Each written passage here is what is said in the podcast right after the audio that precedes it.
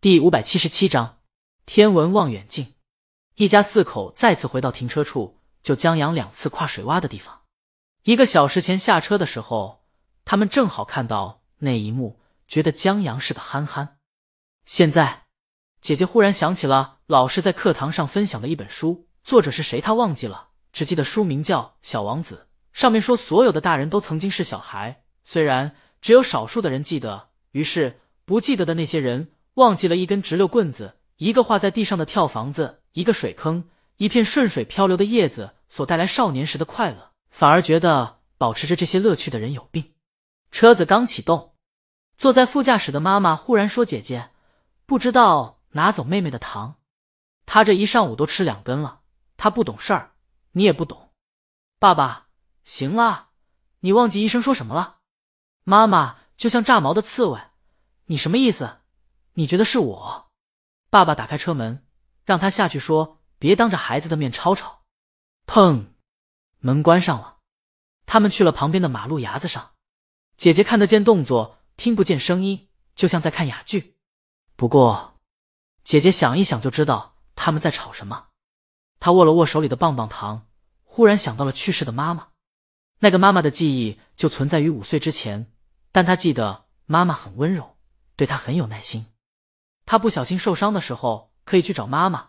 那个妈妈会温柔的帮他贴一个好看的创可贴，鼓励他勇敢向前，而不是让他不敢把伤口示人。他想妈妈了，在车流中，在哑剧前面，无比想念。他好想那个人的故事是真的，他可以看见鬼，他就可以看见妈妈了。旁边递过来一根棒棒糖，姐姐抬起头看了看妹妹，擦了擦眼角，把棒棒糖还给她。他看见父亲的手机没拿，拿过来打开音乐播放软件，上面有购买的鲤鱼的歌。他选了一首《起风了》，播放在每个起风的日子里想起你。我用思念写了一封信，不知道你收没收到。孙导在办卡以后，领着小猫和岳老师刷卡进了写字楼。他们等电梯，小猫有些激动。作为歌迷，他还是头一次有机会在现实中见到鲤鱼，当然，只是有机会。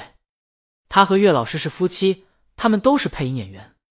他们这次来锦鲤工作室的录音棚，是为了给孙导的纪录片配音。孙导介绍，整一层全是锦鲤工作室的，不过工作室和录音棚是隔开的。小猫有些忐忑了，万一到了门口还见不到鲤鱼呢？孙导见他担忧，又补了一句：“不过鲤鱼这段时间在录音棚忙，应该可以见到。”小猫这才放心。他要是到了家门口还搞不到偶像一个签名，就太悲催了。电梯到了，孙导他们上电梯。孙导，设备就不说了，大魔王录歌设备怎么可能差？更厉害的是录音室和混音师综合素质贼高。上次进彭玉配音的时候，配音员一听自己的配音，差点感动哭。他都不知道自己声音那么好听。孙导直接坚定了他当配音员的信念。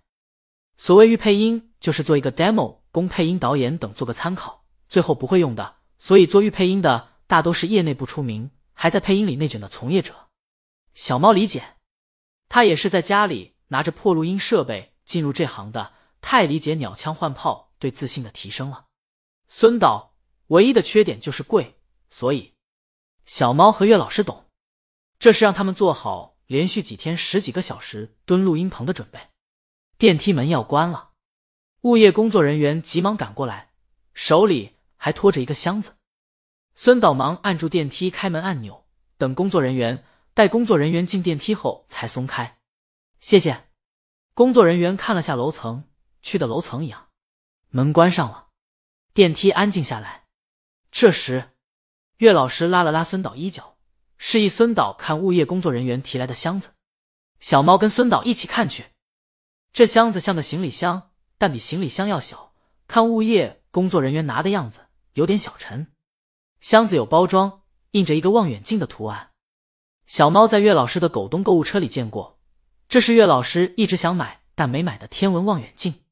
孙导也是天文爱好者，岳老师和孙导就是借着爱好认识的。岳老师看着箱子，我那赤道仪稍微一碰就跟帕金森一样，风大点都看不了。他记得这台天文望远镜里。配的赤道仪精度挺高的。他一直想要来着，可惜太贵，小金库里的钱不够。现在现实中看到，有点羡慕。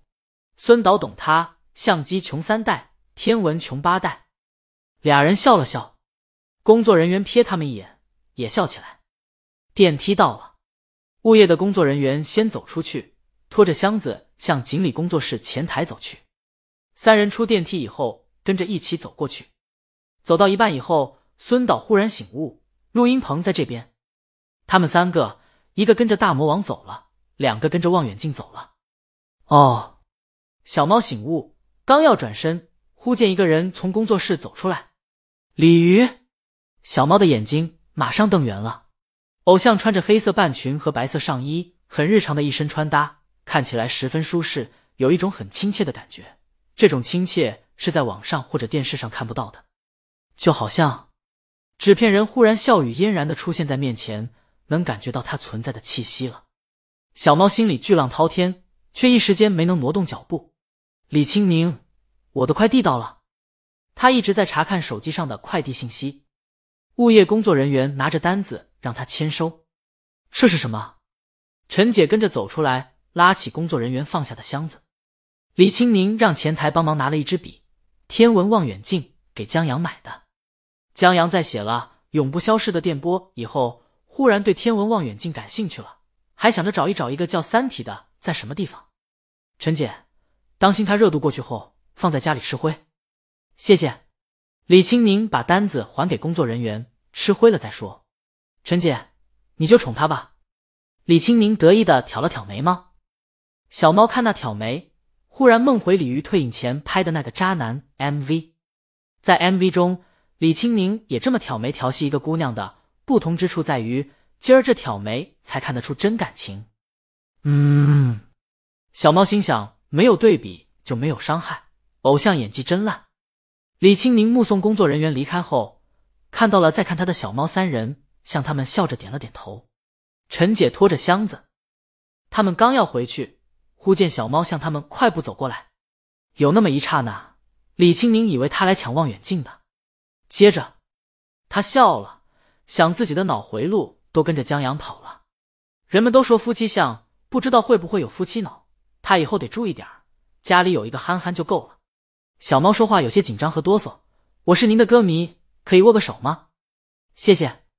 李清宁跟他握手后，见他激动的快哭了，怪不好意思的。需要签名吗？